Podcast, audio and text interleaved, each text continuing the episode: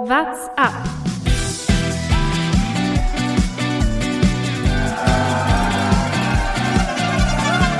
Allez Romain, il attaque Allez Allez Romain Der Radsport-Podcast. Tokio 2021, die Olympischen Spiele sind da. Und es sind die ersten Olympischen Spiele, die wir als Podcaster erleben dürfen. Darüber wollen wir natürlich heute sprechen. Wir schauen voraus auf das Straßenrennen der Herren und der Frauen und natürlich auch auf die Bahnrad-Events haben Christina Vogel heute zu Gast. Da freuen wir uns natürlich äh, sehr. Aber vorher schauen wir eben auf die Straße. Mein Name ist Lukas Bergmann und heute mit dabei ist Jonas Bayer. Jonas, die ersten Olympischen Spiele als Podcaster. Bist du heiß? Ich bin tatsächlich heiß. Mit der Vorbereitung auf diesen Podcast heute ist bei mir auch der, das olympische Feuer entflammt im Körper. Schon ein bisschen, oder? Man hat sich beschäftigt, natürlich zum einen mit den Radsport-Events, aber gleichzeitig guckt man dann noch so ein bisschen, ah, was kommen da noch für, für andere Events? Wann ist Synchronschwimmen? Wann ist BMX? Wann ist Turmspringen? All diese Events will man natürlich sehen auch. Das macht ja Olympia aus. Wann ist das Judo-Finale? Will ich auf keinen Fall verpassen.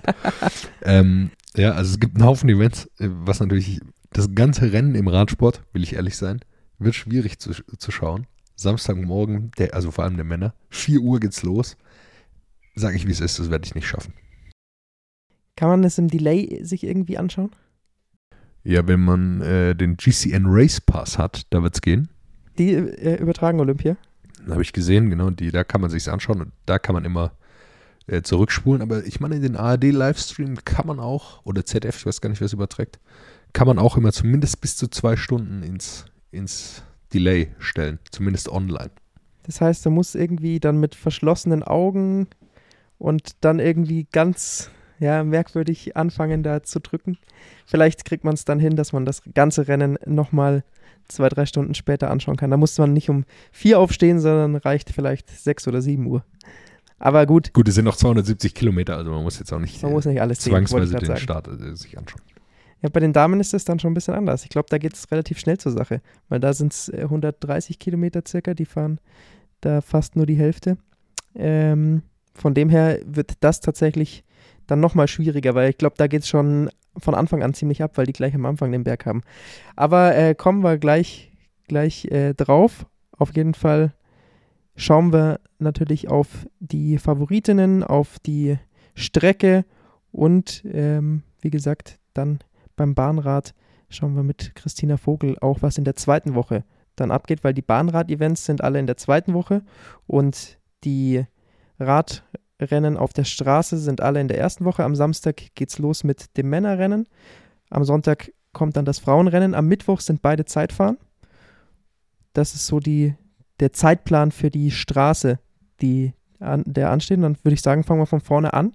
Gehen wir zum Männerrennen, das dann eben am Samstag den Auftakt für die Radsport-Events macht. Und die Strecke ist sehr, sehr hügelig. 4800 Höhenmeter sind es circa. Das ist nicht Das mehr ist- hügelig, was du hier nennst. Also es, richtig, es sind richtige Berge, die befahren werden. Ja, es sind eben fast 5000 Höhenmeter. Ist ein bisschen vergleichbar mit Rio. Da waren es, äh, glaube ich, auch 4500, auf jeden Fall über 4000, habe ich jetzt nicht mehr ga- ganz genau im Kopf. Aber da ist auf jeden Fall klar, es ist was für Bergfahrer. Das war, ist abzusehen, das ist, merkt man auch am Teilnehmerfeld, dass sich hier ganz klar die Top-Favoriten am Berg auch dieses olympische Rennen ausgesucht haben. Also Sprinter sieht man hier keine im Feld. Ja, die haben nicht so viel verloren. Ich glaube, der Sprintstärkste ist irgendwie dann Greg von Avermaet. Ähm, geht los mit einem. Nee, Wout ist dabei. Äh, ja, ist richtig, aber bei dem weiß man ja nicht, wie man den einkategorisieren soll. Ähm, ja, geht los mit einem relativ langen Pass. Der als erste große Erhebung, der gar nicht so steil ist, der vor allem bei den Frauen auch noch befahren werden wird. Ähm, und dann wird es eben immer steiler bis zum Ende, wo dann so ja, 40 Kilometer vor Schluss nochmal ein richtig steiler Anstieg mit so 12 Prozent äh, oder 10 Prozent im Schnitt ist, glaube ich, der, der Berg befahren wird, sieben Kilometer lang und das könnte nochmal die, die, die krasseste, der krasseste Schluss sein, so der Schlusspunkt von so einem Rennen. dann. insgesamt sind es fünf Pässe, die auf dieser Route ausgezeichnet sind, äh, eben 234 Kilometer lang. Und darüber verteilen sich diese fünf Pässe. Den ersten hast du bereits angesprochen. Äh, bei 140 Kilometern ist dann nochmal einer, der ziemlich lang ist. Da geht es ungefähr 900 Höhenmeter am Stück rauf. Das ist so der, der erste Antester. Aber ich glaube, die wirkliche Entscheidung wird dann eben, wie du schon gesagt hast, an diesem Pass circa 30 Kilometer vor Ziel fallen. Der ist 10% steil. Im Schnitt ist äh, insgesamt sind es etwa 670 Höhenmeter, 700 Höhenmeter, sowas.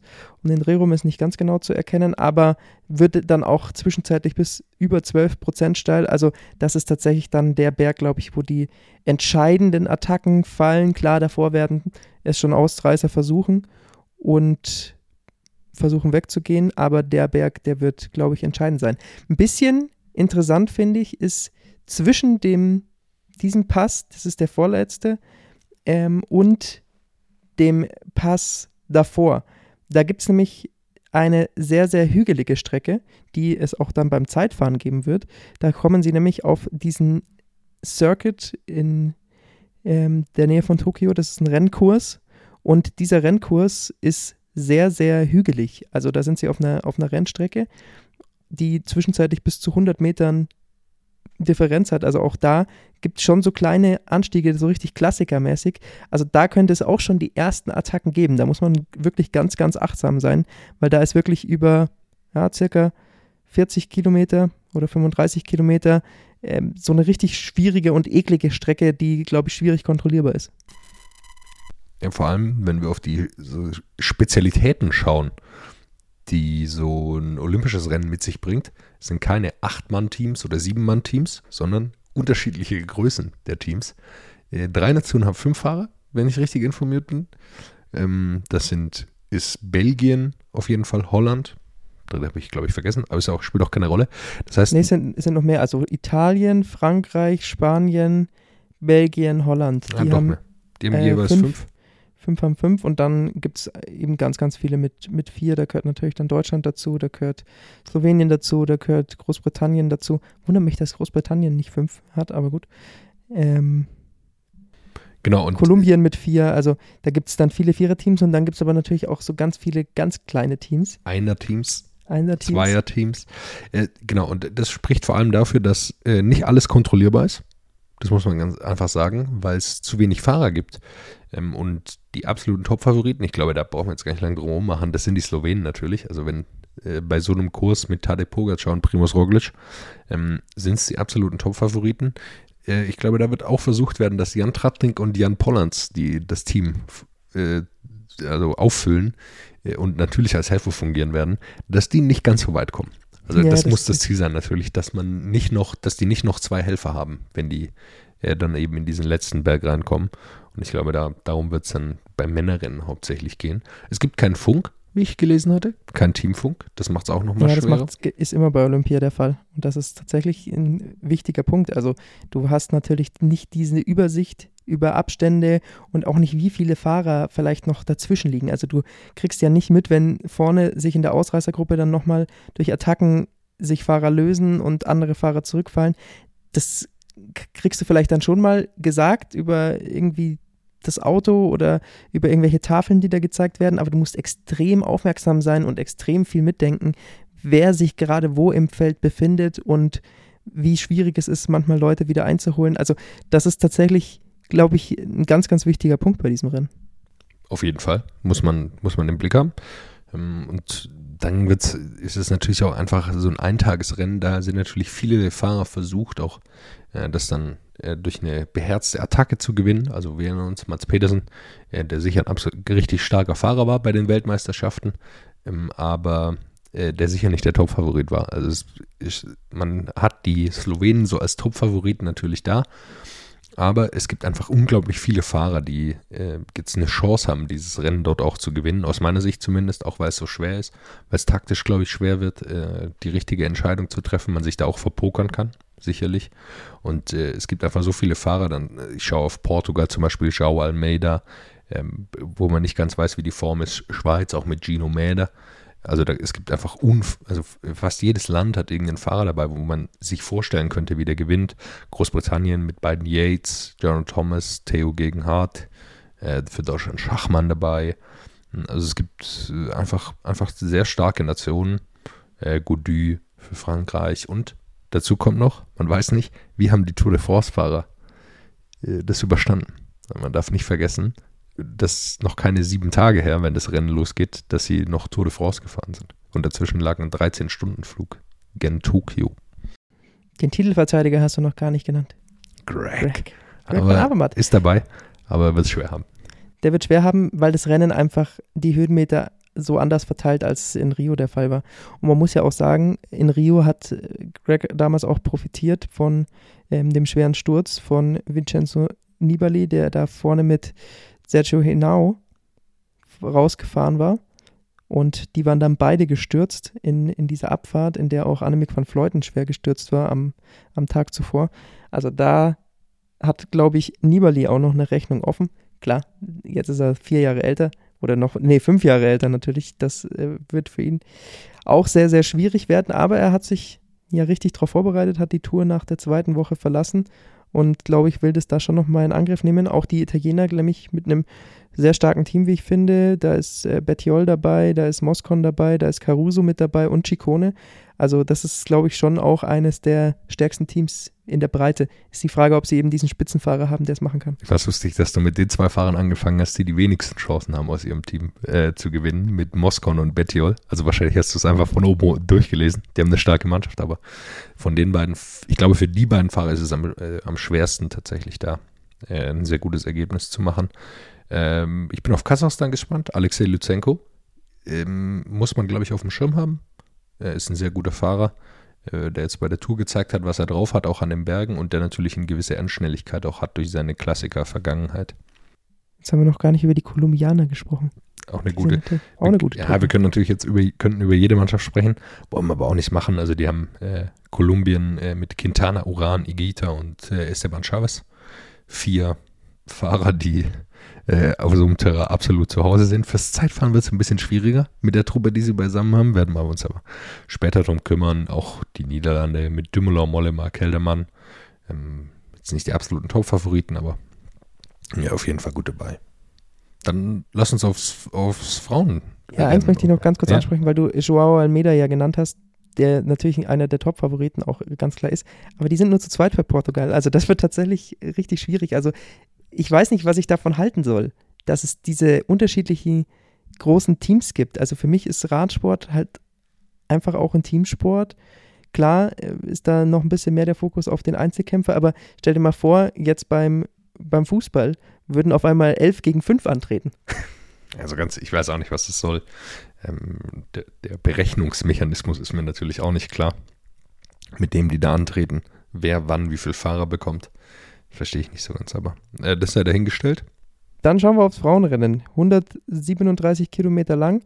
Nicht ganz so viele Höhenmeter, allerdings äh, auch schon beachtlich mit 2692. Auch die müssen erst über diese ersten beiden Pässe drüber, die auch beim Herrenrennen gefahren werden und kommen dann auf diesen Fuji Speedway, der dann zum Schluss gefahren wird. Und der ist ja eben auch, genau wie bei den Männern, eben sehr, sehr hügelig hinten raus. Also der Berg an sich ist nicht steil, den sie da fahren müssen, aber diese Höhenmeter summieren sich dann eben auf über diese ganzen Wellen. Also es ist ein richtiges Klassikerprofil, allerdings natürlich mit dem, mit dem Berg auch eine Chance für die besten Bergfahrerinnen, sich da abzusetzen. Aber ansonsten, glaube ich, sehen wir da die besten Klassiker Spezialistinnen vorne und da muss man, glaube ich, in dieser Saison ganz klar Demi Wollering nennen. Nicht nur, weil sie bei den Klassikern gut abgeschnitten hat, sondern weil sie sich auch beim Giro Rosa sehr bergfest gezeigt hat.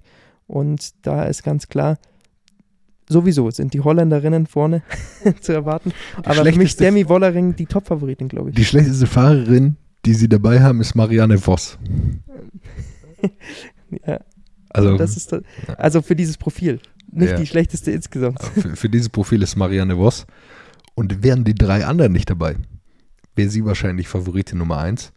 Ähm, der Latin Rouge Podcast hat mal nachgeschaut, äh, wie sind die Wettquoten. Und äh, die ersten vier Plätze machen die Holländerinnen aus und die sind nur, ähm, glaube ich, 3 zu 1, weil natürlich viermal Holland dabei ist und man nicht weiß, wer, auf wen sie jetzt, auf wen sie jetzt fahren werden. Ähm, Marianne Voss und Anna van der Breggen, die haben schon mal Olympia gewonnen. Ähm, das heißt, es bleiben noch Van Vleuten und Wollering. Je nachdem, ob das eine Rolle spielt, weiß ich nicht. Man muss wahrscheinlich so ein bisschen hoffen, dass die auch gegeneinander fahren. Und äh, weil sie, das ist schon öfter passiert, auch bei Weltmeisterschaften, dass sie sich nicht ganz einig waren, ähm, wer das jetzt gewinnen muss oder, oder soll, weil sie einfach schon einen enormen Qualitätsvorteil gerade in dieser Breite haben. Und das aber auch bedeutet, dass, ähm, dass eine davon Helferdienste leisten muss. Jetzt haben wir das gesehen. Äh, Annemiek van Vleuten macht es nichts aus ähm, für Demi Wollering, aber ob das den anderen auch nichts ausmacht. Anna van der Breggen Äh, macht so, nichts genau. aus, die fährt Genau. bei Demi Wollering. Genau, so rum ist es. Äh, aber ob das den anderen auch nichts ausmacht, mh, das ist, glaube ich, abzuwarten. Ja. Für Annemiek van Vleuten gilt ähnliches wie für Nibali beim Männerrennen. Sie hat einen schweren Sturz gehabt beim Olympiarennen 2016, in Führung liegend. Da ist sie äh, auf die Bordsteinkante in einer Abfahrt ge geknallt. Also da äh, hätte noch Schlimmeres passieren können. Zum Glück ist es dann glimpflicher ausgegangen, als es zunächst aussah. Aber die hat auf jeden Fall, glaube ich, auch noch eine Rechnung offen. Die will auf jeden Fall in ihrer Karriere auch noch einmal Olympiasiegerin werden. Und der Kurs liegt ihr natürlich schon. Also es ist nicht dieser ganz krasse Berg, an der Anna van der Breggen ihr überlegen ist. Da glaube ich, kann sie mitfahren. Sie ist ja sowieso auch eine der bergfestesten, aber äh, Anna van der Breggen ist nochmal so ein Mühe stärker, wenn es richtig steil wird. Und dann diese Klassiker, dieses Klassikerprofil hinten raus mit diesen Wellen, das liegt ihr einfach extrem und von dem her ist sie natürlich auch ganz klar mit vorne zu nennen und ich glaube schon, dass es ein Duell zwischen Van der Breggen und, und Wollering, die vielleicht so ein bisschen ein Duo bilden und Van Fleuten gibt und was, was Voss macht, die. das weiß keiner so genau. Aber das ist auf jeden Fall natürlich dieses holländische Duell sehr, sehr schön dann zu sehen. Ansonsten schauen wir auf die Deutschen natürlich auch. Lisa Brennauer ist mit dabei. Ich sage mal so, wenn sie irgendwie über diesen Berg mit drüber kommt, dann ist sie auf jeden Fall vorne mit zu nennen, weil sie ist äh, klassikerfest, sie ist äh, hinten raus dann sprintstark, um das gewinnen zu können. Aber äh, ansonsten sehe ich für Liane Lippert fast noch die besseren Chancen, weil sie noch ein bisschen bergfester ist. Ja, Liane Lippert wird, sollte über den Berg mitkommen, je nachdem, wie schnell es die Holländerinnen auch machen. Ähm, generell ist, glaube ich, zu sagen, so das einzige Team, das mir richtig ähm, auch, glaube ich, was dagegen setzen kann, äh, die, die Belgierin. Ähm, glaube ich, können da was mitmachen, auch wenn die natürlich für Lotte Kopecky dann am Ende fahren werden. Und äh, der Rest ist, äh, aus meiner Sicht, ist viel Einzelkämpfer dabei, also von anderen Nationen, auch wenn die mehr Leute dabei haben. Ähm, Gibt es ein paar Favoritinnen einfach von Australien, Grace Brown, werden die natürlich versuchen, äh, wieder. Australien hat also schon auch ein, ein, Team, die sind nämlich auch zu viert. Also da ist auch Amanda Spread noch mit drin. Das ist äh, schon ein Team. Und Grace Brown hat sich einfach sehr stark gezeigt in dieser Saison, die es probieren könnten, auch da zusammenzuarbeiten. Und äh, ich gehe fest davon aus, dass die, dass die Holländerinnen äh, ihre Übermacht natürlich auch ausspielen werden. Also dass sie, dass sie einzelne Leute angreifen und dann muss erstmal jemand hinterher setzen. Also wenn der Anna van der Breggen an diesem langen Anstieg attackiert äh, und eine Lücke schafft, dann können sich die anderen drei erstmal mitkutschieren lassen, während die anderen versuchen müssen, da äh, wieder ranzufahren. Und das wird, glaube ich, die Schwierigkeit werden. Lizzie Deignan zum Beispiel ist ja noch dabei, ähm, die aber nur zu zweit sind aus Großbritannien. Ähm, also es gibt schon noch ein paar Fahrerinnen, die vor allem, wenn sie über diesen Berg drüber gekommen sind, dann äh, mit mitmachen können. Elisa Longoborghini, auch super stark, natürlich einfach eine super Fahrerin.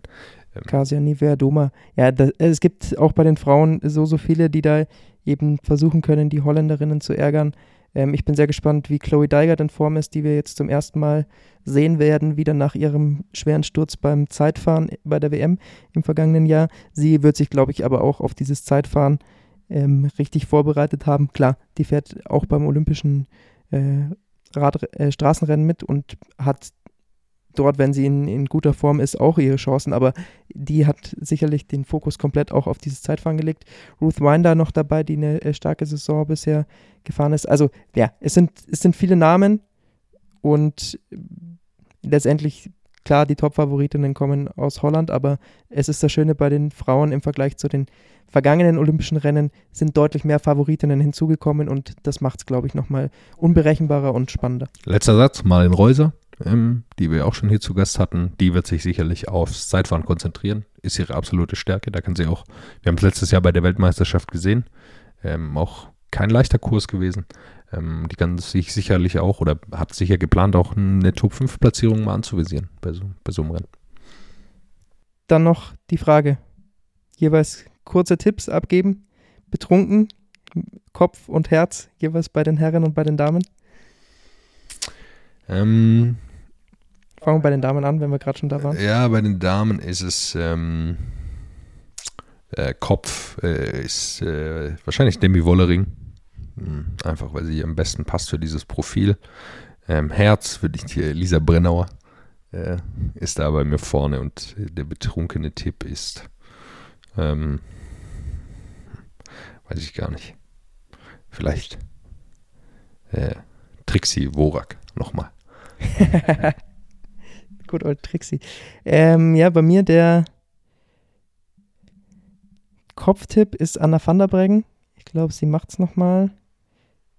Ist da auch sehr, sehr stark. Dann Herz sagt so ein bisschen Lotte Kopecki, die ich einfach in den letzten zwei Jahren sehr, sehr gefeiert habe, aber die, glaube ich, da ist das Profil ein bisschen zu schwer, dass sie wirklich vorne mit ankommt.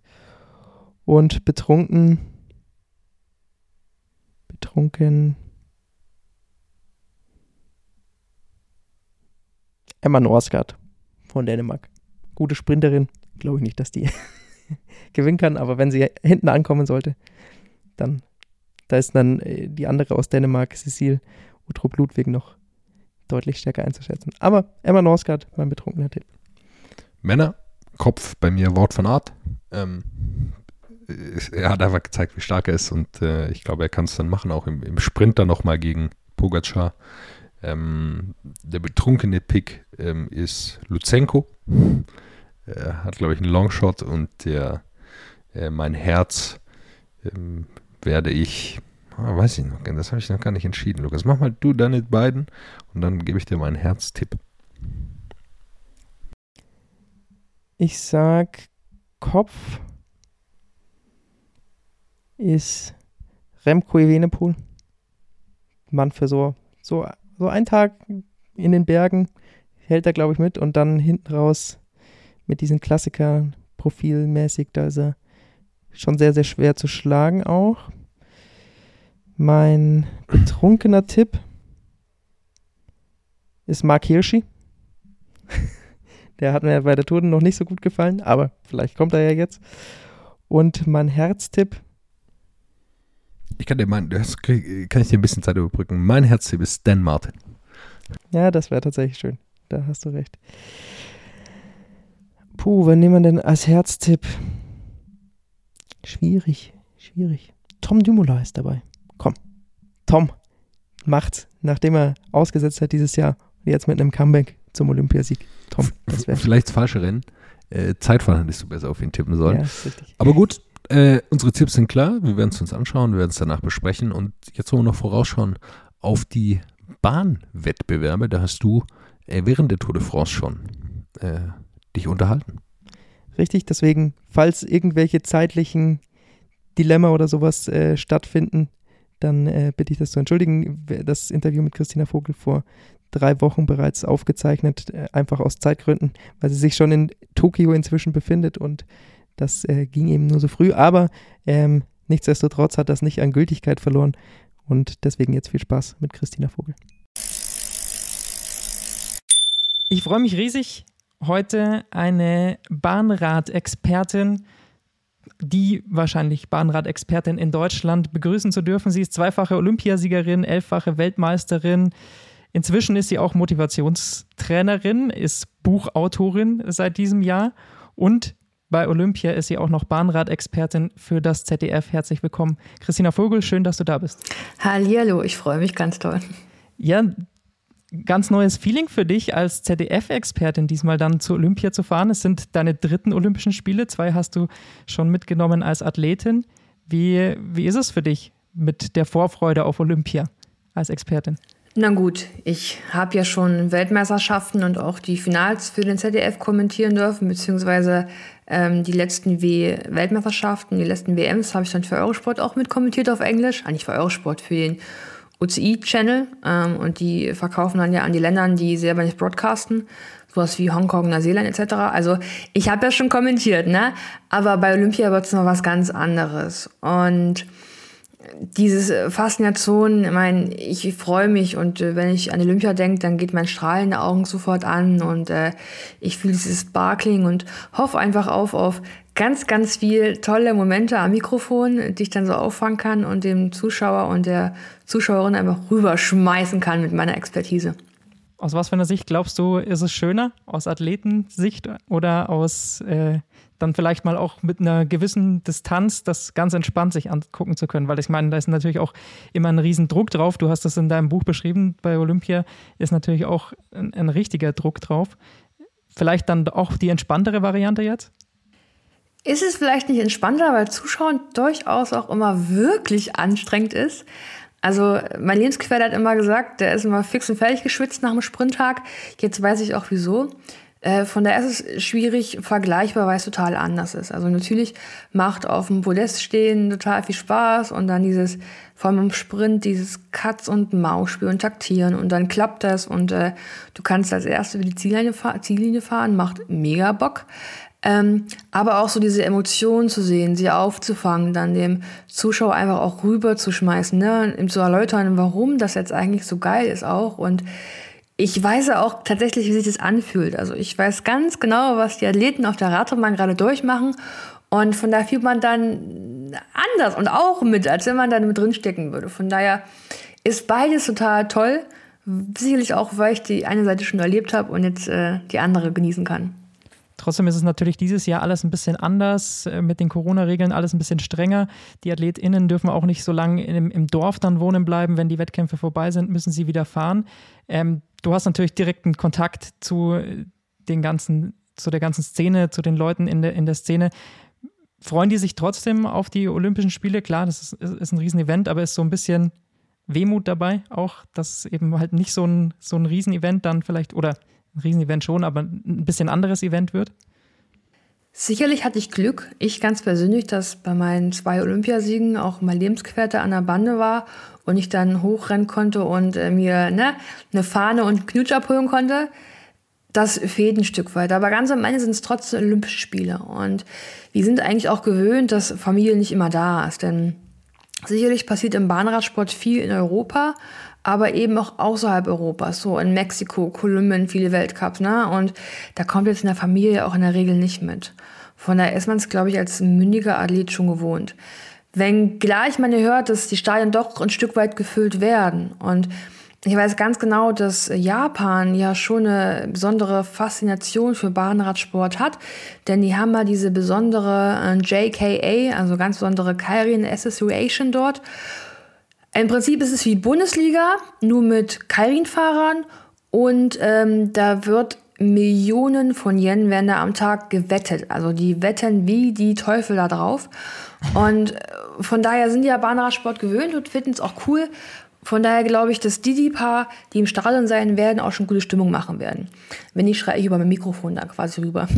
Von daher, du siehst ja trotzdem als Athlet überall die Ringe, ne? Es ist was anderes. Von daher glaube ich schon, dass die Faszination einfach aufsteigen wird. Jeder weiß, um was es geht, jeder will ja performen. Und ob da Mama und Papa oben wird, ist in der Sekunde, glaube ich, etwas nachrangiger, in Anführungsstrichen, wenn es gleich natürlich viel, viel schöner ist. Und andererseits leben wir mittlerweile im 21. Jahrhundert. Und wenn wir eins was durch Corona gelernt haben, sind dann viele, viele gute Videokonferenzen, ne? viel gut FaceTime, wo man ins nach Hause schicken kann. Und dann wird der Empfang hoffentlich einfach auch herzlicher wenn man dann mit der hoffentlich gewonnenen Medaille nach Hause kommt und zeigen kann, hier Mama, Papa, Freund, Freunde, uh, Friends and Family, here we are und deswegen war ich da drüben. Ähm, von daher, ich glaube schon an so eine Art Olympiastimmung. Sicherlich wird es anders, ohne Frage und vor allem auch für uns Radsportler, Bahnradsportler, glaube ich, im Allgemeinen ein bisschen blöd, weil wir eben nicht im olympischen Dorf schlafen können, weil die Stützpunkte und die Venues einfach so weit weg sind. Das ist so ein, ein also ein, naja, ich sag mal, Radsportdorf gibt, für Straße- und Radsportdorf, so für die Bahnradsportler. Das unterscheidet sich schon zu den Spielen ähm, in Peking und in London und in Rio. Ähm, aber wie gesagt, da hängen Ringe, Medaillen gibt es zu gewinnen und dann ist immer Vollgas und immer Spaß. Und darauf ist natürlich dann auch der Fokus gerichtet. Aber ist tatsächlich Bahnrad so, ein, so eine Wettgeschichte? Das wusste ich gar nicht. Wird da so viel gewettet? Ja, auf dieses Kairi, ne? Auf dieses, äh, diese JKA-Liga. Ähm, also das ist wirklich eine richtige Bundesliga. Bei den Frauen gibt es mittlerweile eine Liga tatsächlich auch. Ähm, und die in der Bundesliga, die fahren da auch mit Ferraris vor. Ne? Da gibt es jeden Tag in ganz Japan so einen richtigen Rennen. Ähm, ganz alt und ähm, sehr, sehr traditionell. Die Männer müssen noch mit Stahlrahmen fahren und haben so ganz, ich sag mal so, richtige Oldschool-Trikots. Und wenn du die Rennen fährst, wirst du in so einem Dom eingeschlossen, in Anführungsstrichen. Also du gehst da rein, gibst dein Fahrrad und dein Gepäck ab, musst checkst ins Zimmer ein, musst aber beim Übertreten der Schwelle auch sofort alles WLAN-fähige abgeben, also kein Telefon, kein iPad, kein Computer, kein nichts. Alles, mit dem du mit der Außenwelt kommunizieren könntest. Mein Wettbetrug, ich meine, so ein Pferd, wenn man auf das wettet, das sagt ja, ja vorher nicht, die Renntaktik und wer gewinnen wird. Als Mensch kann man das schon. Und von daher ist alles sehr, sehr traditionell, sehr, sehr alt noch, aber macht total Spaß und ist so ein Digital Detox für die Fahrer. Ähm, dementsprechend sind die total verrückt und setzen da wirklich Millionen von Yen um da am Tag, weil überall Rennen sind, es ganz, ganz viel Liegen gibt und dieser Beruf Kairin-Fahrer wirklich auch eine Ausbildung ist, die man dort studiert, ähm, bis man dann quasi eine Lizenz erwirbt, überhaupt da Kairin fahren zu dürfen. Kairin, äh, für alle, die es nicht wissen, ist eben dieses äh, Rennen, in dem vorne ein Motorrad erstmal dafür sorgt, dass alle Fahrer aufs Tempo kommen und dann wird eben um die um die Wette gesprintet. Sobald alle dann 60 km/h erreicht haben, dann fährt eben das Motorrad raus. Heißt ja so japanischer Kampfsprint ursprünglich, ne, Kairin. Und äh, bei genau. diesen, diesen Oldschool ne, JKA-Rennserien, ähm, da ist dieser Pacemaker auch ein äh, Rennfahrer und kein Motorrad. Gibt es auch wirkliche Pacemaker, so pro Rennen halt ein Typ, der äh, das auch beschleunigt, ne? Also da gibt nichts mit Motorrad. Bevor wir jetzt gleich auf die deutschen Chancen und den deutschen Kader natürlich auch bei diesen Olympischen Spielen im Bahnrad schauen, wollen wir erstmal so ein bisschen sprechen, was ist eigentlich zuletzt passiert im Bahnrad. Denn man muss ja sagen, seit der WM in Berlin, vergangenes Jahr, war die Anfang 2020, also ist fast schon eineinhalb Jahre her, gab es keinen so wirklichen internationalen Vergleich mehr. Jetzt wäre eigentlich gerade die Bahnrad-EM dann äh, losgegangen Ende Juni. Allerdings, weil die in Belarus gewesen wäre, hatte dann politische Gründe. Wir wissen alle, dass da eine Flugzeugentführung stattgefunden hatte. Darüber wollen wir jetzt gar nicht so genau mehr ins Detail gehen. Viel eher, was bedeutet es sportlich? Also, dass jetzt überhaupt kein internationaler Wettkampf so lange stattgefunden hat vor den Olympischen Spielen. Das ist als Athlet schon unheimlich schwierig. Also, wir haben auch so ein paar Athleten, so jemand wie Emma Hinze und äh, die Lea Sophie Friedrich, die sind einfach unheimlich Wettkampfturnierstark. Also die werden so von Turnier zu Turnier einfach immer stärker und davon profitieren die auch. Und man sagt da nicht so ohne Grund, dieses sprichwörtlich, ähm, Wettkampf ist das beste Training. Vor allem halt aber auch, weil dann die Möglichkeiten einfach auch fehlen, Dinge so zu testen, auszuprobieren, äh, wieder in die Taktik auch reinzukommen. Ähm, der Bahnsport ist ja wirklich was, was mit viel Erfahrung einfach auch geprägt ist.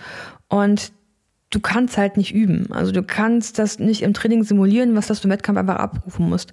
Ob das jetzt äh, der Bahnvierer ist oder ob das ähm, wirklich das auch Taktieren Mann gegen Mann, Frau gegen Frau ist. Von der ist es schwierig. Und vor allem auch konnte man ja vorher mal so wissen, ungefähr meine Leistung ist so und so und ich kann mich da so einorientieren und weiß, okay, ich muss vielleicht auf Risiko gehen und ich muss vielleicht den höheren Gang bauen, als was ich eigentlich gar nicht kann. Ähm, oder ich bin erstmal entspannt und kann die ersten Runden so mitnehmen. Also man konnte sich ja schon immer ein Stück weit einrichten. Und jetzt kann man es nicht so richtig.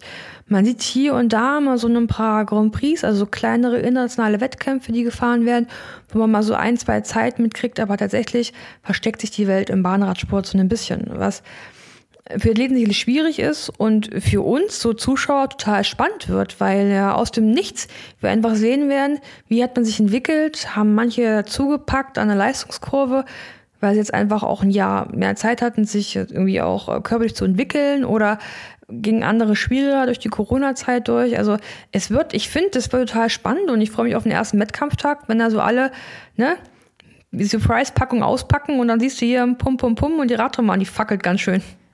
Das Rennen ist natürlich das eine. Ähm, dass die jetzt nicht stattgefunden haben, lag natürlich äh, nicht nur an der Politik, sondern auch an äh, Corona. Wie war es mit dem Training? Wie viel konnte tatsächlich trainiert werden? Also so einzelne Wettkämpfe finden ja jetzt auch schon wieder statt. Der Deutschland Grand Prix war ja zum Beispiel und äh, auch einzelne Weltcups waren schon wieder. Aber ähm, konnte man die eineinhalb Jahre zumindest durchtrainieren? Ist man dann auf die Straße gewechselt? Wie lief das ab? In Deutschland war glücklicherweise eigentlich der Trainingsbetrieb für die Bahnradsportler weitgehend ähm, uneingeschränkt, zumindest in Deutschland. Es gab ja für viele äh, Landesverbände, also für viele, für viele Stützpunkte immer die Ausnahme, dass Athleten, die sich auf Olympische Spiele vorbereiten, eben auch trainieren durften.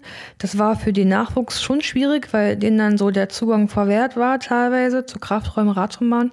Aber unsere Olympia-Athleten, unsere Bahnradsport-Olympia-Athleten konnten eigentlich schon gut trainieren. Das muss man so sagen. Fast uneingeschränkt. Also vielleicht war mal so, dass die Gruppe ein bisschen kleiner sein musste. Ja, Mai, es sind halt einer vormittags ein Kraftraum und die andere Gruppe halt dann Nachmittag ein Kraftraum. Ist auch nicht jetzt so, so die Welt. Ähm, das habe ich aber auch, was ich mitbekommen habe, auch schon so gesehen. Es ist da so in Kanada und Russland, dass es für die auch immer schon Möglichkeiten gab, wo man trainieren konnte. Und ähm, ein Bahnradsportler kann eben nicht auf der Straße trainieren. Das mag vielleicht mal ein, zwei Einheiten gehen. Sicherlich machen die Bahnradsportler auch eine Grundlagenausdauer, die wichtig ist. Ähm, gibt auch ganz verrückte Bahnausdauerfahrer, die ja teilweise auch Profiverträge und Virtual-Rennen fahren und dann mal kurz, kurz auf die Bahn, Bahnstil pitzen, ne? Ähm, aber in, in der Regel, ja, aber in der Regel kommt Bahnfahren halt eben von Bahnfahren, so sagt man ja. Von daher, ich denke schon, dass das System ganz gut war. Und klar, gibt es immer mal Ausnahmen, aber ähm, so das Gefühl ist, dass die meisten schon äh, uneingeschränkt trainieren konnten, halt aber eben ohne, äh, ohne Wettkämpfe. Ansonsten ist äh, dieses Jahr noch eine riesengroße Neuerung rausgekommen, was dann allerdings erst nach den Olympischen Spielen zum Thema werden wird. Das ist die Bahnrad Champions League, die im November anfangen wird. Also man versucht hier so eine Wettkampfserie aufzubauen, um einfach dem Bahnradsport dann nochmal eine größere Bühne zu bieten. Ähm, du hast dich schon sehr oft dazu geäußert, bist dem Ganzen sehr positiv gegenüber äh, eingestellt klingt natürlich erstmal, wenn man so von, von anderen Sportarten oder sowas kommt, oh, noch so ein großes Event und so weiter, aber im Bahnrad äh, wurde es langsam einfach auch mal Zeit, oder? Es war total Zeit. Also man kann es vielleicht ein Stück weit vergleichen wie diese Diamond League in der Leichtathletik vielleicht, wenn man das so kennt. Ähm, oder ein bisschen fanzigeres Sechs-Tage-Rennen, nur wichtig. ähm, genau, es ist so, dass es halt sechs, sechs Renntage geben wird an sechs verschiedenen Punkten. Dieses Mal äh, zweimal in Großbritannien. Es ist aber einfach auch Corona-bedingt gewesen. Berlin war da im Vorschlag, aber die konnten es einfach nicht, äh, nicht hinkriegen. Es war dann mit Auflagen und Co. Ist ja, äh, long story short. ähm, ich freue mich, weil es einfach ein schöner Wettkampftag ist mit einem sehr, sehr attraktiven Rennprogramm. Da werden auf einer Stunde 45 ist Highlight von Highlight zu Highlight. Es kommt die Creme de la Creme. Man kann sich dann nur qualifizieren, wenn man einfach Top 9 der vorherigen Weltmeisterschaft war. Also da fahren die Top 9 der Welt einfach da Rennen gegeneinander und ähm, können dann tolle Preise gewinnen. Das kann man einen Pokal gewinnen, der ist über einen Meter groß. Ich habe den äh, in meinen Social, Social Medias, wenn man mal scrollen möchte, da mal auf dem Schoß gehabt. Ein riesengroßes Ding. Da bin ich ein Stück weit neidisch, dass das Ding nicht in meinem Wohnzimmer stehen kann. Den hättest du auch gerne noch mitgenommen, oder? Hätte ich gerne mitgenommen, ja. Gut, aber es ist halt. Ich freue mich für die Läden ganz toll.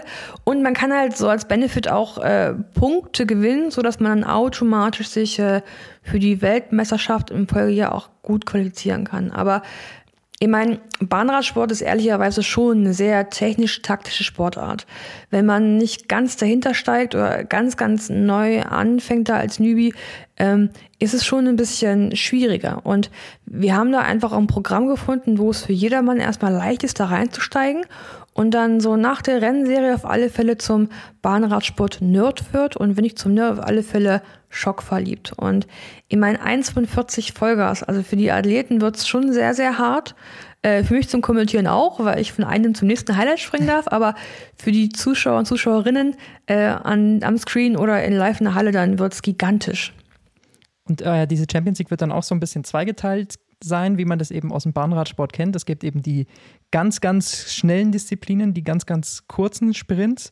Ähm, da wird dann eben im Sprint und im Kairin, den wir schon angesprochen haben, ähm, eine Liga ausgefahren und dann gibt es eben nochmal eine extra Liga, einen extra Wettbewerb für die etwas mehr Ausdauerathleten, wenn man das beim Bahnradsport dann überhaupt sagen kann. Genau, ähm, es gibt Sprint und Kairin, äh, männlich, weiblich und ähm, Scratch und Eisscheidungsfahren. Mein Scratch ist ein Stück weit wie ja jede Straßenrennen auch. Man fährt gemeinsam los und wer zuerst da ist, ist zuerst da. Ähm, und Eisscheidungsfahren ist für mich so eine geile Sport, dieses Elimination Race, weil das macht das macht, sehr viel Spaß ja, zum Anschauen. Ja. Beim Zugucken auch. Der ist immer, man ja. fährt gemeinsam und immer der Letzte scheidet aus. Also ist natürlich jeder auch bedacht, ganz, ganz weit vorne im Turnier zu sein und gibt es immer Fotofinish und der letzte Zentimeter von Hinterreifen zählt und das geht immer so eng da los. Man kämpft um jeden Zentimeter, jede Runde irgendwie Fotofinish und so. Also, äh, oh, das macht Spaß. Also mir macht das richtig Spaß, das Ausscheidungsfahren. Vor allem beim Zuschauen sieht das einfach immer dann äh, so extrem ja. bitter aus, weil ja. es ist natürlich auch ein bisschen kalkuliertes zurückfallen lassen und halt nicht immer versuchen, ganz vorne zu fahren, dass man halt nicht im Wind fährt und da Kraft verschleudert. Und dann hängt man aber vielleicht hinter jemand anders fest, wird noch von, von rechts überholt und dann scheidet man so unglücklich aus, obwohl man noch volle Power hat. Oder zumindest sieht es dann immer noch so aus, als, als wäre noch genug Power eigentlich da, dass man es geschafft hätte, aber sich einfach dann nur verkalkuliert hat. Aber dann äh, hat man gar nicht viel Zeit, weil die nächste Runde und der nächste Sprint schon wieder losgeht, um sich äh, da Mitleid mit, mit dem Fahrer zu haben. Also es ist unfassbar schnell, unfassbar schön zum Anschauen und äh, eine meiner Highlights beim Bahnradsport, muss ich sagen. Es ist jetzt auch eine eigenständige Disziplin geworden. Also man kann jetzt Ausscheidungsweltmeister werden. War ja früher mal ein Teil des äh, Omnium ähm, oder Mehrkampf in anderen Sportarten. Und jetzt ist eine selbstständige Disziplin. Ich freue mich so sehr. Es macht, es macht einfach Spaß. Es macht wirklich einfach Spaß. Bei den Olympischen Spielen wird es allerdings noch nicht im Programm einzeln Im mit Omnium. dabei sein. Da gibt es da gibt es nur das Ganze im Omnium, genau, dem Mehrkampf der, der Bahnradsportler. Ansonsten gibt es insgesamt sechs Wettbewerbe bei Männern und sechs Wettbewerbe bei Frauen. Und dann schauen wir doch mal auf die deutschen Chancen. Also, wenn man nochmal die WM 2020 in Berlin Revue passieren lässt, da muss man sagen, bei den Frauen ähm, kann man sich durchaus sehr, sehr große Hoffnungen machen. Emma Hinze war dreimal Weltmeisterin 2020, Lea Sophie Friedrich zweimal Weltmeisterin. Die junge Generation, die da jetzt nachkommt, mit äh, 21 und 23 Jahren, die die beiden erst alt sind. Also da kommt auf jeden Fall wieder sehr, sehr guter Nachwuchs nach und nicht nur Nachwuchs, sondern eigentlich schon Weltspitze.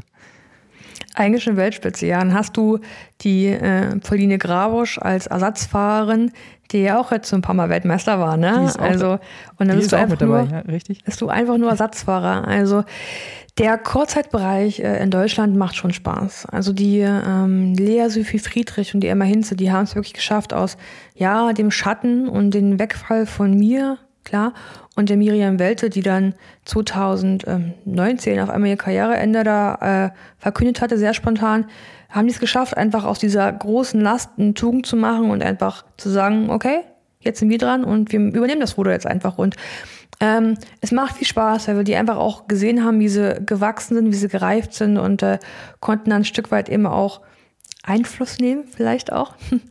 Und für mich macht einfach auch Spaß, so diese Lea Sophie Friedrich zu sehen, weil die ja wirklich ein Biest ist. Also ich bin Trainerin der Bundespolizei Spitzensportfördergruppe und habe sie jetzt ein halbes Jahr mit betreuen dürfen auch, ähm, als sie in der Ausbildung war und das Ding ist ein Biest. Ah, die ist wirklich ein Biest.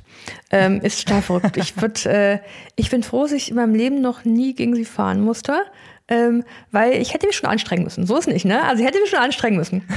Und von daher, ich denke schon, die beiden können zusammen im Teamsprint auf alle Fälle eine Medaille gewinnen. Die Frage ist, welche.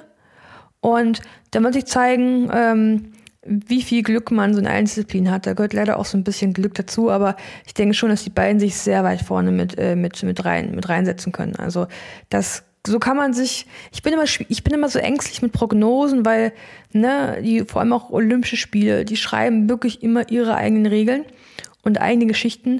Aber bei denen lehne auch ich mich mal aus dem Fenster, dass ich sagen kann, man kann zugucken, es wird Spaß machen. Es wird Spaß machen, das äh, ist kein Zweifel. Und die, die wir gerade eben angesprochen haben, sind dann eben die Frauen für die sehr schnellen Disziplinen. Da gibt es dann eben drei bei Olympia. Da gibt es eben den Sprint und Kairin und dann eben noch den Teamsprint, ähm, den du damals auch mit Miriam Welte zusammen gewonnen hast. Und da fahren die beiden dann eben zusammen. Also sie sind quasi eure Nachfolgerinnen. Wenn man, wenn hoffentlich man so und hoffentlich auch später Olympiasiegerinnen. Wäre schön, ha? 2012 habt ihr es damals geholt und jetzt vielleicht acht Jahre später der nächste deutsche Sieg bei den Frauen im Teamsprint wäre natürlich schön. Äh, absolut. Dann gucken wir bei den Frauen noch auf die. Äh, ah, nee, eine Sache wollte ich noch, noch ansprechen, denn es gab jetzt ein direktes Duell zwischen den beiden. Ähm, schon mal, und da hat Emma Hinze sich im Kairin durchgesetzt. Lea Sophie Friedrich hat im Sprint gewonnen. Also die beiden sind wirklich auf Augenhöhe, kann man sagen, oder?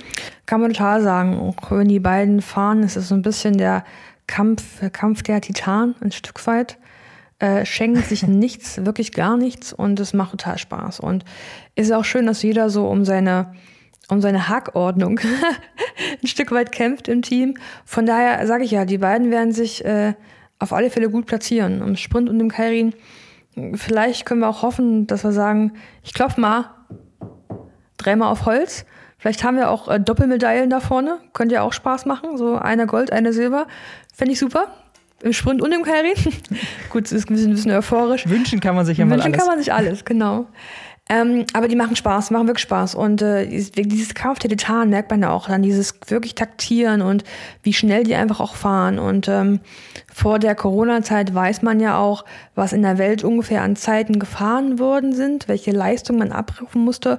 Und man sieht die und weiß ganz genau, also ähm, unter normalen Umständen sind die auf alle Fälle vorne dabei. Und die schenken sich auch nichts, die äh, kämpfen wirklich so krass da jeden Zentimeter auf der Radrennbahn, dass ähm, sie beiden sicherlich auch schon die Kandidaten auch im äh, Einzelsprint und im Kairin sind, die man, ja, an denen man vorbei muss. Zusätzlich noch ein paar anderen auf der Welt, aber ähm, ist aber gut, dass man im Team einfach so wahnsinnig gute Athleten hat, dass man weiß, man kann sich jeden Tag so ne, an die Grenze führen und auch Taktiken richtig gut ausprobieren dieses Taktieren ist ja immer schwierig, wenn die Gegnerin so ein Stück weit schlechter ist, weil dann geht es trotzdem auf, weil man einfach die besseren Beine hat. Wenn man aber wie die beiden wirklich ebenbürtige Gegner hat, dann kann man wirklich wettkampfnah trainieren auch. Und ähm, ja, macht Spaß von außen zu gucken. Dann kommen wir eben zu diesen Ausdauerdisziplinen. Dort werden auch einige Frauen dann von der Straße rüberkommen, zum Beispiel äh, Lisa Brennauer und Lisa Klein, die eben auch im Straßenrennen mit dabei sind. Daneben ist dann noch Franziska Brause, Mike Kröger und Gudrun Stock ähm, für Olympia nominiert. Was traust du ihnen zu? Ist da was drin?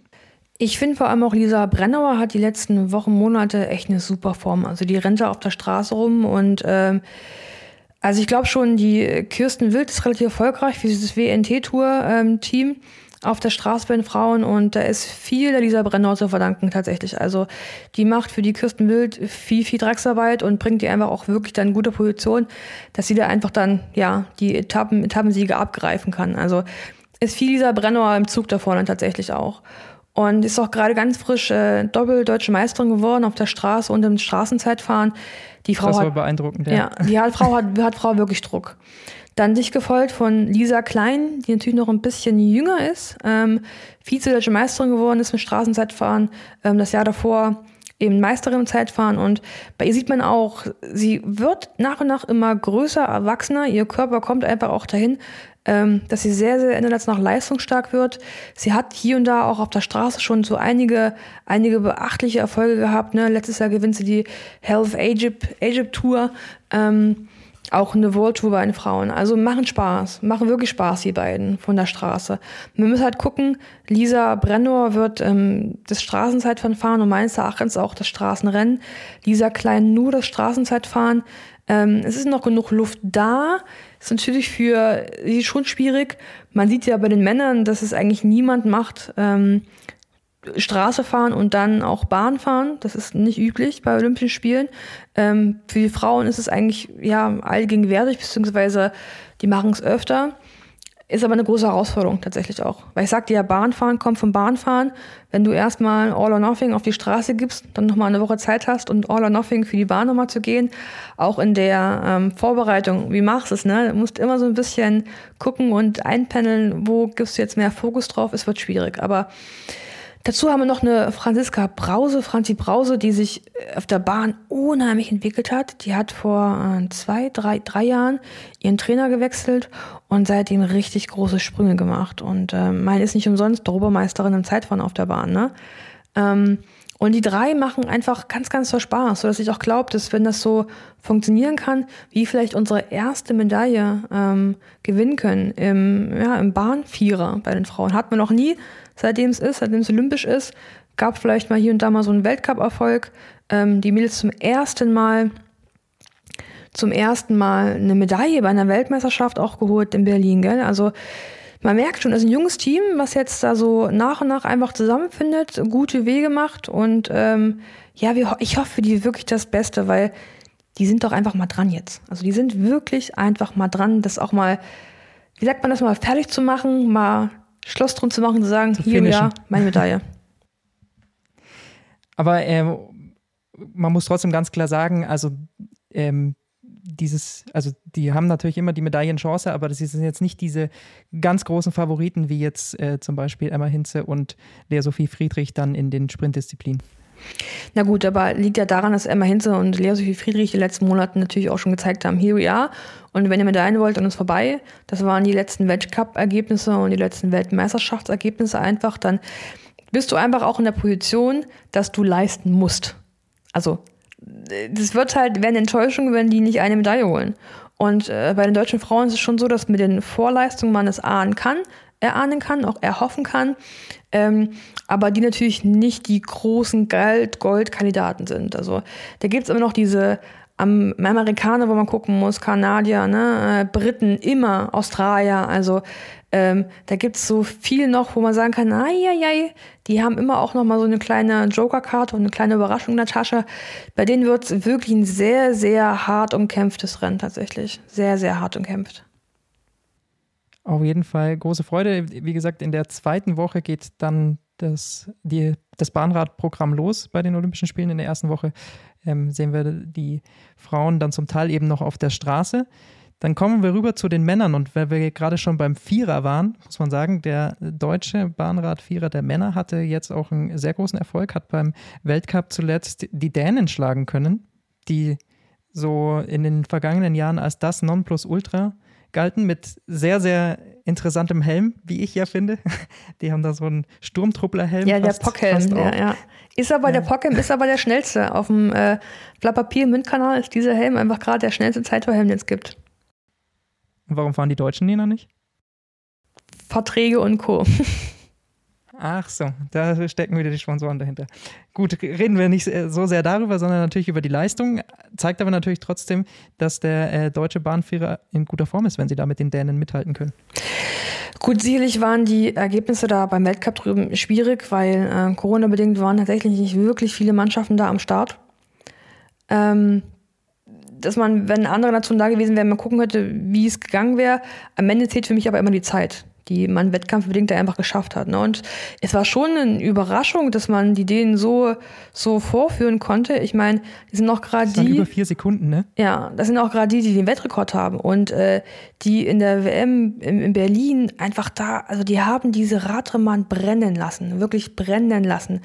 Die sind Vorlauf gefahren, dachte man, oh Gott, man kann nicht schneller fahren. Nächster Lauf, zack, nochmal schneller gefahren. Also es war, das war gigantisch. Ähm, was ich aber auch meine, ist, man gucken muss, wie die Einzelnen einfach durch die Corona-Zeit gekommen sind, aber auch wie der Weg für die einfach auch ist zu den Olympischen Spielen. Und ich würde sagen, wenn man so guckt auf die, auf die Medaillen, äh, Wunschliste ist klar, äh, Frauen Teamsprint 1, dann Frauen Mannschaftsverfolgung 2 und dann Männer Mannschaftsverfolgung. Ähm, da muss schon ziemlich viel sehr, sehr gut laufen, aus der Vergangenheit auch. Ähm, die müssen wirklich versuchen, sehr stark zu starten. Das ist immer so das Problem, dass die manchmal so zu lang, also zu langsam starten, für die aber sehr schnell und es denen dann so wehtut, dass die es auf den Kilometer drei und vier nicht mehr mit, mit mitnehmen können auch. Ähm, und wenn die es aber schaffen, diesen ersten dann an Kilometer. Der Übersetzung, oder? Einfach. Bitte? Wenn man zu langsam startet. Das liegt dann an, heißt, wenn die Übersetzung einfach dadurch, dass sie so groß ist und wenn man zu langsam startet, dass man dann eben nicht in so einen leichten Tritt reinkommt und deswegen dann blau geht oder, nee, oder was nee, heißt zu die langsam Frage starten? ist ja, wie tief kannst du gehen? Also ähm, eigentlich ist mittlerweile die Mannschaftsverfolgung wie einen, äh, wie einen 1000 Meter Sprint, aber eben auch 4000 Meter. Und ähm, ist ja, wie tief gehst du schon, wie doll übersäuerst du dich schon auf den ersten Kilometer? ist immer die Frage des Timings. Am Ende sind es trotzdem roundabout vier Minuten, also roundabout, ein bisschen schneller gerne. Ähm, aber wie, wie, wie timest du quasi? Fährst du die ersten Kilometer so, so schnell, dass es vielleicht hinten raus nicht mehr reicht? Ne? Oder äh, fährst du die ersten ein bisschen entspannter, dass du Kilometer drei und vier sehr, sehr schnell fahren kannst, aber lässt dann zu viel Zeit einfach auch liegen?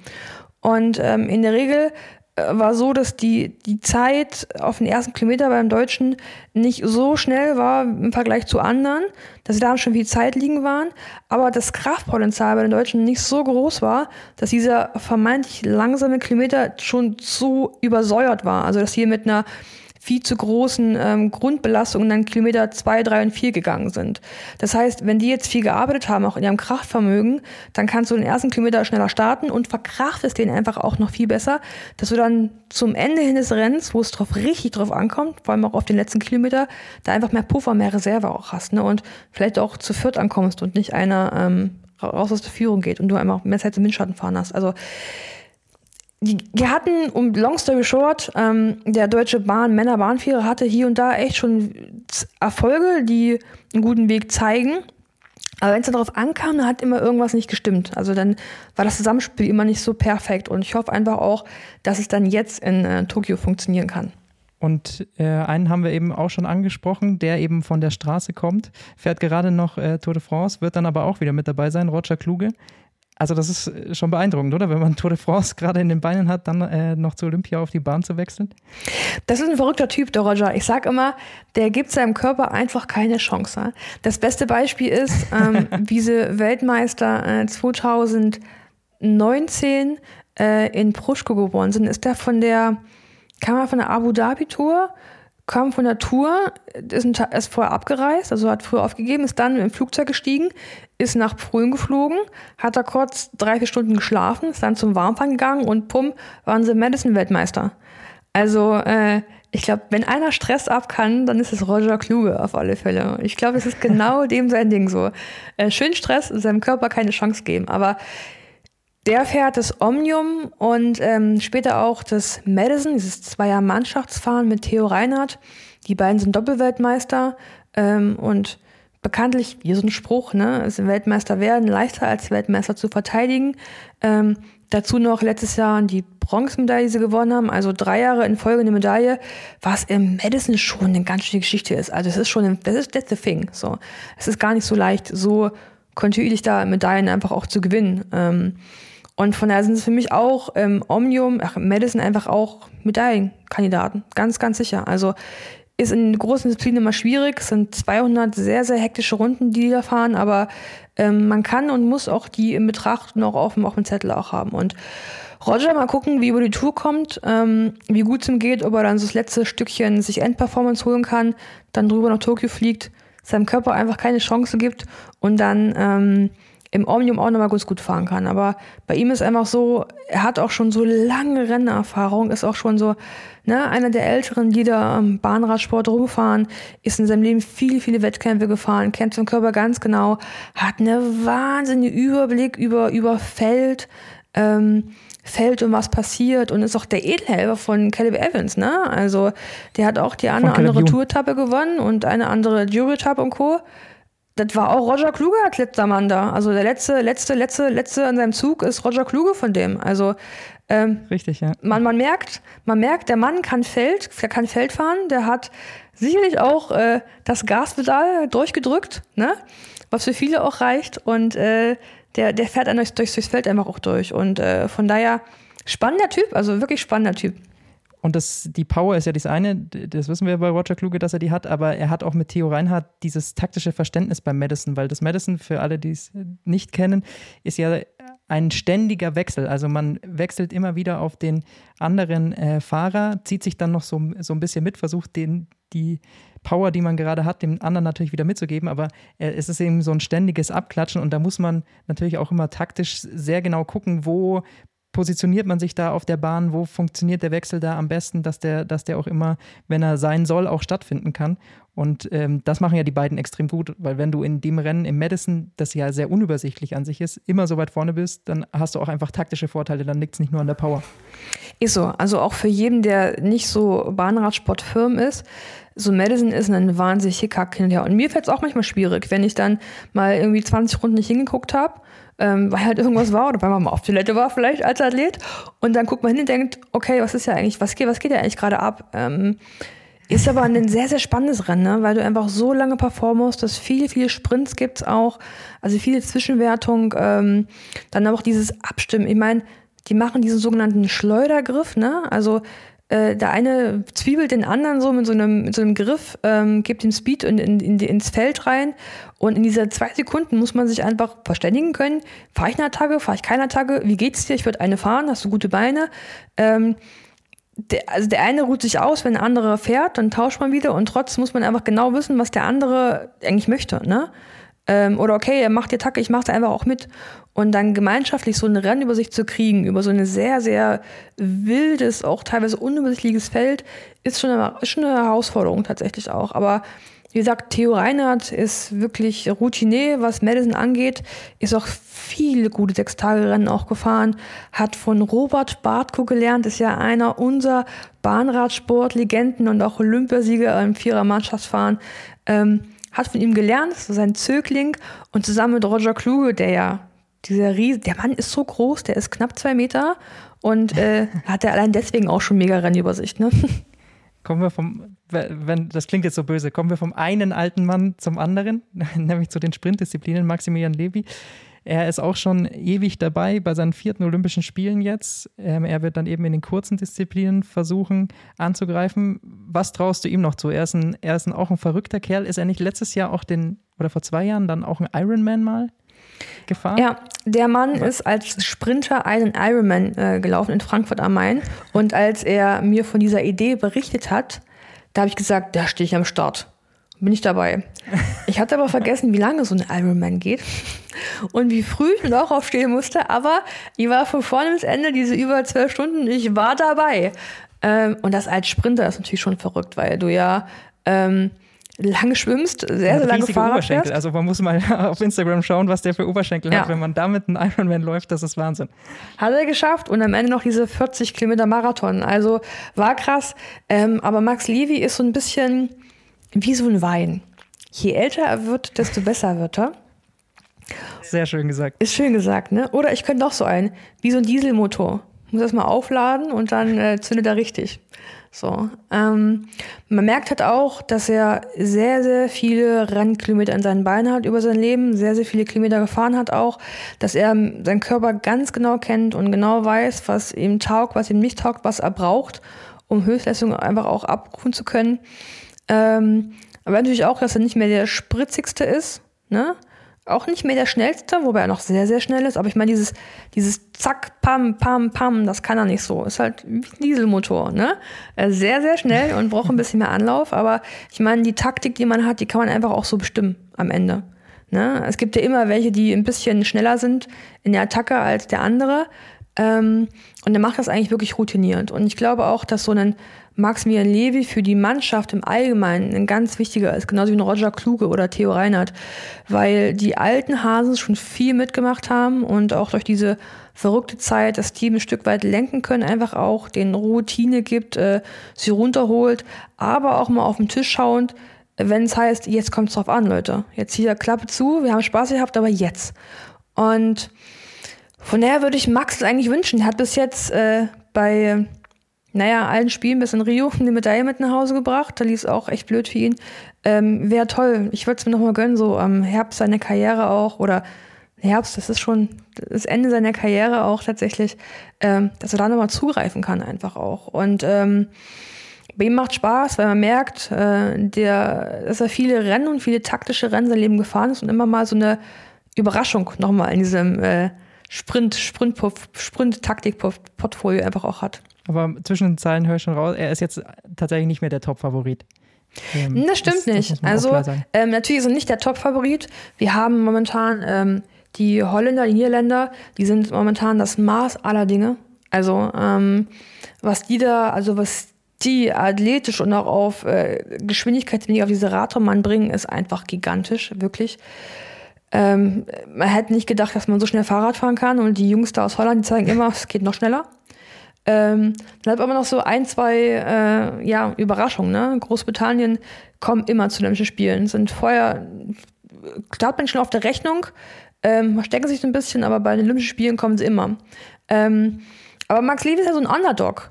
Ne? Mit dem rechnen wir vielleicht nicht ganz so in der ersten Reihe, aber papp, dann hat er in der Sprintschublade nochmal was anderes. Von daher, ich denke schon, dass, dass er sich äh, hier und da vorne platzieren kann. Und ähm, vielleicht kann es auch zur Medaille reichen. Das wäre ein großer Erfolg für ihn. Ich fände es toll auch. Also ich würde es wirklich gönnen. Und dann die anderen beiden in den Kurzzeitdisziplinen sind äh, Timo Bichler, noch sehr junger Fahrer auch. Ähm, auf den, glaube ich, kann man auch sehr gespannt sein. Und äh, Stefan Bötticher. Was, was glaubst du, können die beiden reißen? Stefan Böttcher und Timo Bichler, auch Bundespolizeiathleten. Timo habe ich auch mit einem halben jetzt äh, betreuen dürfen im Winter über vier Monate. Ähm, sehr, sehr junger Athlet ist der Man Run, also das, der, der Rennfahrer, der das Teamsprint-Formation, das Trio auf Geschwindigkeit bringt. Bei den überhaupt. Herren sind es ja drei, Genau. bei, den, bei den Damen sind es eben zwei. Noch Genau. zwei. Die Olympischen Spiele sind das letzte Event, wo es noch zwei Frauen sind, ab dann, wenn es drei Frauen. Ähm, die Olympischen Spiele in, ähm, in Paris werden equal im Bahnradsport, also ähm, alles, alles gleich. Der Teamsprint Frauen ist jetzt die letzte Disziplin, die wo es noch nicht ist. Ähm, aber zurück zum Thema. Ähm, ist ein super Anfahrer. Ähm, und hoffen einfach, dass er im Kraftraum noch äh, hier und da was auch äh, tun konnte, auch bis dahin. Ich habe jetzt einfach auch gesehen, die Zeiten, die er gefahren hat, sind wirklich beachtlich. Das passt ähm, für den jungen Athleten. Und ich hoffe, dass er durch diese Routiniers von äh, Stefan Bötticher und Max Liewe auch mitgenommen wird und da einfach ein Stück weit schwimmt und gehypt wird und ähm, dann so ein bisschen auch aus sich herauswachsen kann. Dann haben wir Stefan Bötticher, der hier wieder zurück ist. Er hatte dann lange Verletzungspause gehabt. Er war ja Weltmeister 2013. 2013 Weltmeister, nee, 2012, nee, 13 Weltmeister ähm, im Sprint und Kairin. Und dann war es 14 nochmal eine Silbermedaille und dann war es wenig schwieriger. Also hatte dann viel Knie gehabt, ähm, mit seinen Weisheitszähnen Probleme gehabt, dann wieder was Fuß gehabt. Also ist durch eine wirkliche lange Durststrecke gegangen, bis hin zu, dass er dann den Sprung ähm, nach Rio äh, 2020 nicht geschafft hat. Dann wieder ein bisschen Verletzungsprobleme hatte und jetzt ist er wieder zurück und ähm, er macht halt Spaß. Ähm, weil er für mich so ein bisschen das ist, was ein Sprinter sein sollte. Sehr, sehr flexibel auf der Radrennbahn, sehr schnell und wahnsinnig intelligent. Also der weiß genau, was auf der Radrennbahn passiert und was man machen muss und wo man ist. Also diese taktische Rennen, die er macht, machen wirklich Spaß. Also es ist wirklich lecker und ähm, wenn es darauf ankommt, auch immer so eine Bilderbuch-Sprintläufe. Also wenn man jemanden Sprint erklären möchte, wie man fahren sollte, dann kann man so in der Regel auch immer Stefan Böttichers ja, Rennen, Rennen auch den jungen Athleten auch zeigen. Ähm, war schon so, dass er gegen diese Macht an Holland ähm, bei so ein paar, paar Trainingswettkämpfen auch schon mal so einen Fingerzeig zeigen konnte, auch mit hier. Ich bin da, also ich mache es euch nicht leicht. Und ich hoffe, dass er dann so ein bisschen mehr Selbstvertrauen noch kriegt dann bei den Spielen ähm, und äh, sieht, dass man die schlagen kann auch. Also am Ende kann man jeden schlagen. So, Punkt. Man muss nur manchmal an, an sich glauben. Und von daher wird das in der Teamsprintformation gucken wir mal, mit Glück schaffen sie vielleicht äh, eine Bronzemedaille. Man muss gucken, wie die anderen Teams einfach auch entwickeln. Ich würde es denen wirklich wünschen, dass sie da gut zusammenfinden. Und im Eins ist alles offen. Hm, Tatsächlich. Also klar ist, bei den Männern Da ist einfach ja auch so viel Taktik dabei. Das ist ja, und es ist halt einfach auch schwierig, Das ist weil ja das so Coole viele, zu sehen am Bahnradsport. ja, aber es sind halt so viele auf der Welt, die einfach auf Niveau sind bei den Männern momentan auch. Also was klar ist, dass diese Männer aus Holland da auf alle Fälle eine Medaille gewinnen werden.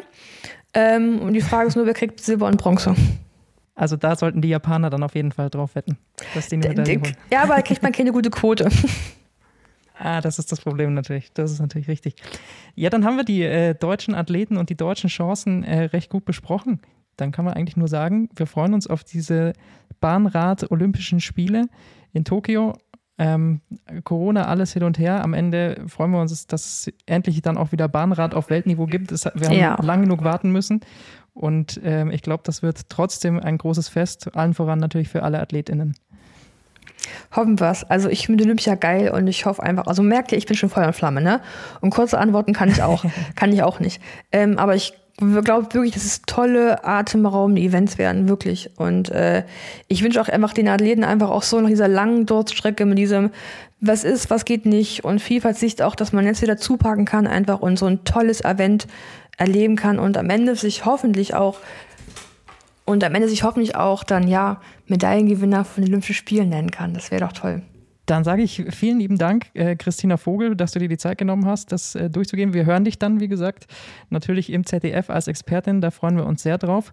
Und wie gesagt, ich kann es nur empfehlen, das Buch, das du in diesem Jahr geschrieben hast. Ich habe es innerhalb von einer Woche durchgehabt, ähm, habe es äh, relativ schnell gekauft, nachdem es äh, rauskam. Mhm. Fand, fand ich großartig. Sage ich jetzt nicht nur, weil wir hier dieses Interview führen. Das äh, war da zu dem Zeitpunkt noch gar nicht klar, als ich das Buch gelesen habe. Also äh, kann man sehr empfehlen. Immer noch ich, äh, nur anders heißt das Buch. Also äh, auch da nochmal großes Lob ähm, Dankeschön. Von, von meiner Seite. Dankeschön. Ja, das ist auch ein kleines Baby, was auf den Markt gekommen ist. Also äh, ich bin ganz, ganz sehr stolz. Immer noch ich, nur anders ähm, beim Pieper Verlag, genau. Dann äh, vielen Dank, viel Spaß in Tokio und schöne Olympische Spiele. Tschüss. tschüss. What's up? Der Radsport-Podcast. What's up ist eine M945-Produktion. Ein Angebot der Media School Bayern.